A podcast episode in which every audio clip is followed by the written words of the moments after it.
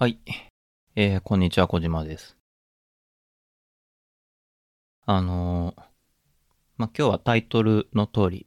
勉強はタイミングですよねって話をしようかなと思ってて、あのー勉強はタイミングだなって思ったんですよ。同じこと2度言っただけですけど。あの、勉強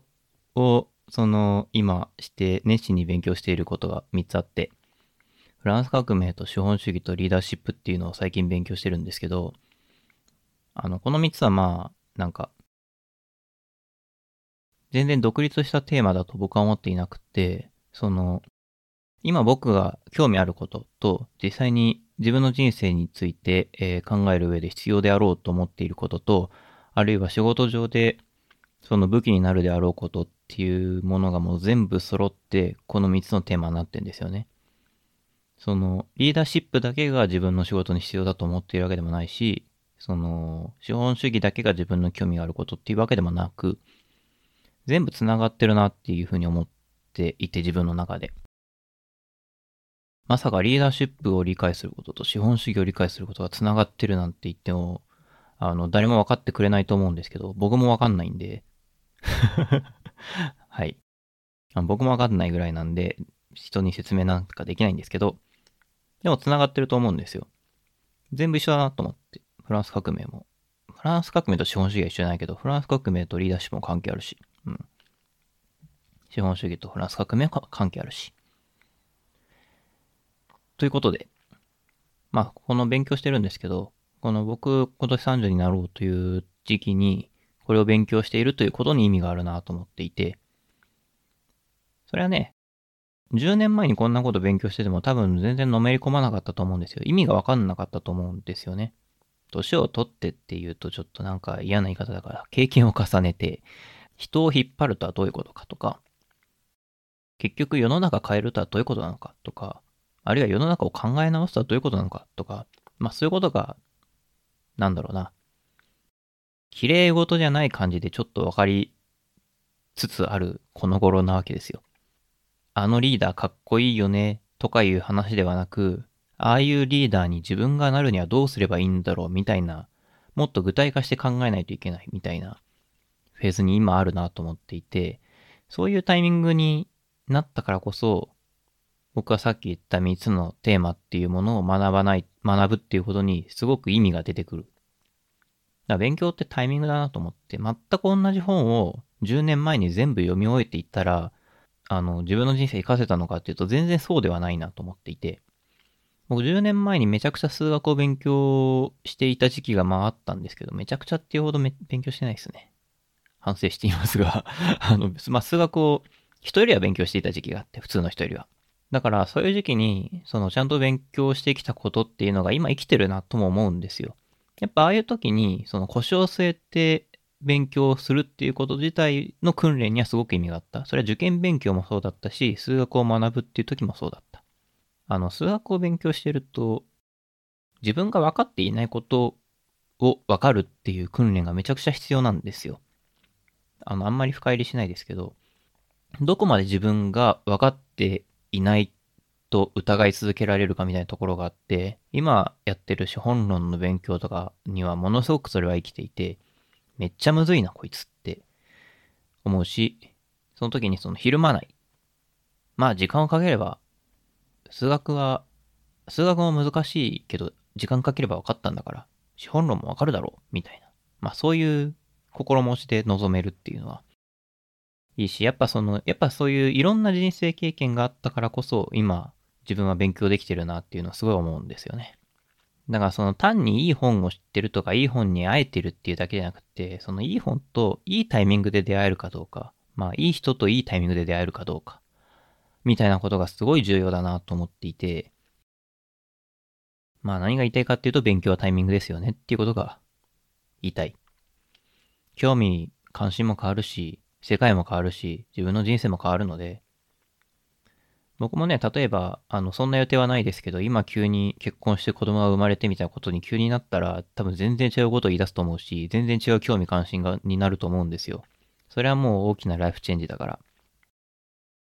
で人生が変わった時、あるいは、そうだな、去年起きたみたいに急に戦争が起きたみたいなことになった時に世界も変わるし、世界も変わるとやっぱ価値観変わるし、っていうことでですね、なんか、本当に勉強ってタイミングだなっていうことを思った次第です。まあ、つまり何が言いたいかっていうと、なんか、これは、ここから先はただの、ただの僕のぼやきなんですけど、なんか将来こういうことがあるかもしれないから、そのためにこういうことしておこう、そのためになんか勉強しておこう、みたいなのって、まあ大体無駄じゃねえかなっていう 風に思ってて、うーん、なんかそんなことに意味はないっていうその直感がある。なんか目的もないのにお金を貯めていますっていうのと同じぐらい無駄だなと思っていて、あのソフトウェアでいうヤグニ原則で、そんなそんな実装する必要はないっていうふうに言い切れるやつですね。ヤグニっていうのは、あの、なんかすげえざっくり言うと、なんか今やる必要がないことは今やらなくていいみたいなやつです。うん。ざっくりとそういう感じ。やる必要ができた時にやればいいのであって、それまではやらない方がいい。それは勉強もなんかそうだなと思っていて、結局さっき言ったように、いいタイミングで、いい本なり、いい人なり、いい題材なり、いいアイディアなり、いいトピックなり、いい環境なりに出会えないとダメで、タイミングが先なんですよね。将来こういうことがあるかもしれないなって思ってる時点で多分タイミングじゃないんですよ。もちろんなんかそういう打算じゃなくて、なんか興味あるなって思って始めるのは全然いいと思うんですけど、未来予測はそもそも人間できないので、やっぱなんか、やっぱ意味がないなって感じはしますね。やっぱ自分が興味あることを自分が興味があるからやるっていうことの方がいいんじゃないかなっていう気がします。うん、なんかね、あの、あんまりいい例えじゃないけど、自分の中で思った例えとしては、将来お金が必要になるかもしれないからお金貯めようと思って1000万貯めておいたけど、必要になったお金は5億だったので何の意味もあんまりありませんでしたみたいな、なんかそういう話かなと思ってて、たまたま今お金っていう尺度だけで話したけど、なんか要は想定している質量が全然違うもの、量のもの、お金が必要になった時に、自分がなんとなく貯金しておこうでは、全く太刀打ちできないんですよね。まだ5億必要になる状況に皆さんが立つかは知らないですけど、これもしかすると5億いるんじゃね？みたいな状況になんか、えっ、ー、と、身に迫って感じない限り5億貯めようとは思わん、まあ5億貯めるってこう現実的じゃないけど5億集めようとしないじゃないですか、普通。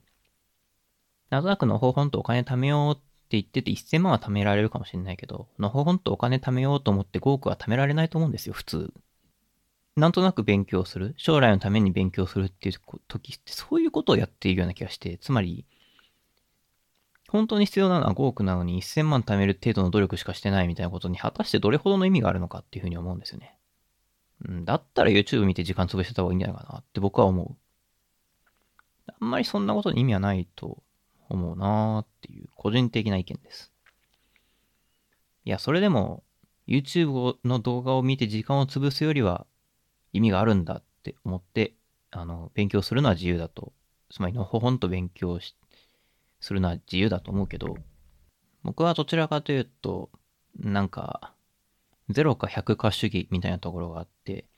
やるときはとことんやるし、やらないときは一切何もしないみたいな、そういうスタンスでいることの方が多いので、まあそういう感じです。なんか広く浅くみたいなのができないんですよね。こんなとこかね。はい。最後まで聞いていただきありがとうございました。えっとですね。あの、ニュースレターをやってます。最近毎週木曜日にですね、よくわかんないエッセイを書いております。ので、えー、興味がありましたら、ぜひ購読いただけると嬉しいです。えー、概要欄に、えー、URL を貼ってありますので、そちらからぜひ購読をお願いします。では、また次回お会いしましょう。